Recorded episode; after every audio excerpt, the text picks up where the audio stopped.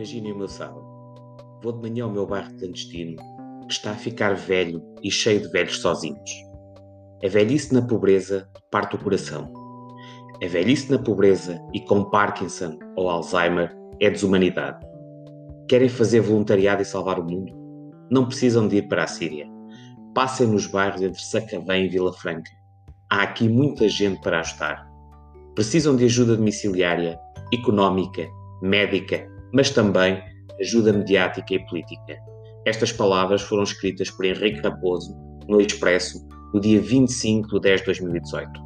No nosso país, 400 mil idosos vivem sozinhos e 800 mil vivem com outros idosos.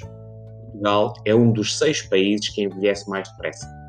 69,2% dos portugueses com mais de 65 anos considera-se não saudável, em função de fatores como a dor, o sentimento de solidão, dificuldade em ouvir, dificuldade em ver, perda de memória.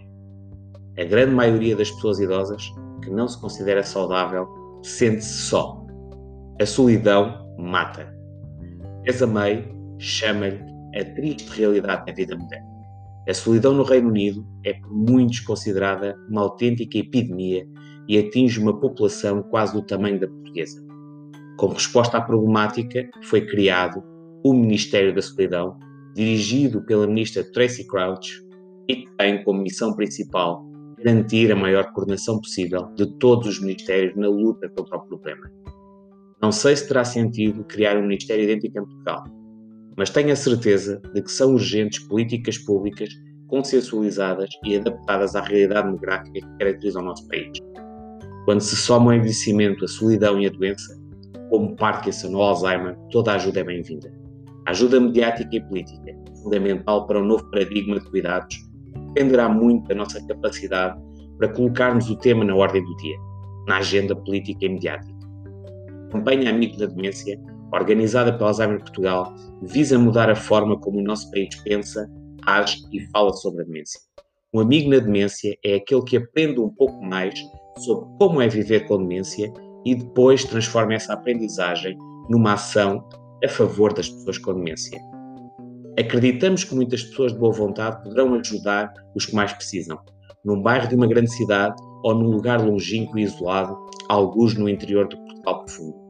Estive em Barcelona, na Conferência Anual da Alzheimer Europe, e pude constatar que as autoridades locais compreendem bem que só há cidades inteligentes Barcelona recebeu nos dias 13 e 14 de novembro o evento Smart City Expo World Congress.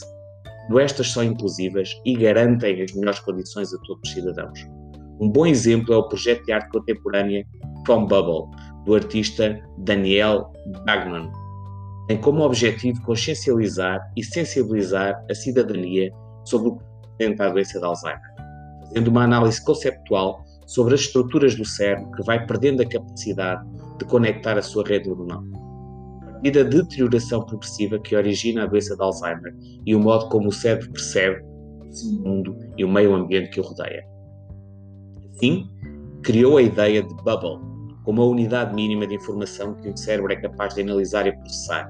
Podemos encontrar nas ruas e praças de Barcelona mais de 4 mil bolhas, as bubbles, que assinalam, marcam um percurso de 10 km nos centros e espaços municipais que oferecem, durante dois meses, mais de 100 atividades centradas na pessoa com doença de Alzheimer. Em Portugal, ainda que de forma lenta, começamos a dar passos na direção certa, para que possamos construir uma comunidade amiga das pessoas com demência. O Ministério da Saúde aprovou a Estratégia da Saúde na área das demências. O Estatuto do Cuidador Informal foi aprovado. Temos um longo e difícil caminho para percorrer, mas não deixamos de o fazer. Em setembro, mesmo mundial da doença de Alzheimer, não deixemos que as pessoas com demência, das mais afetadas pela pandemia que agora vivemos, sejam esquecidas. Unamos-nos e falemos de demência.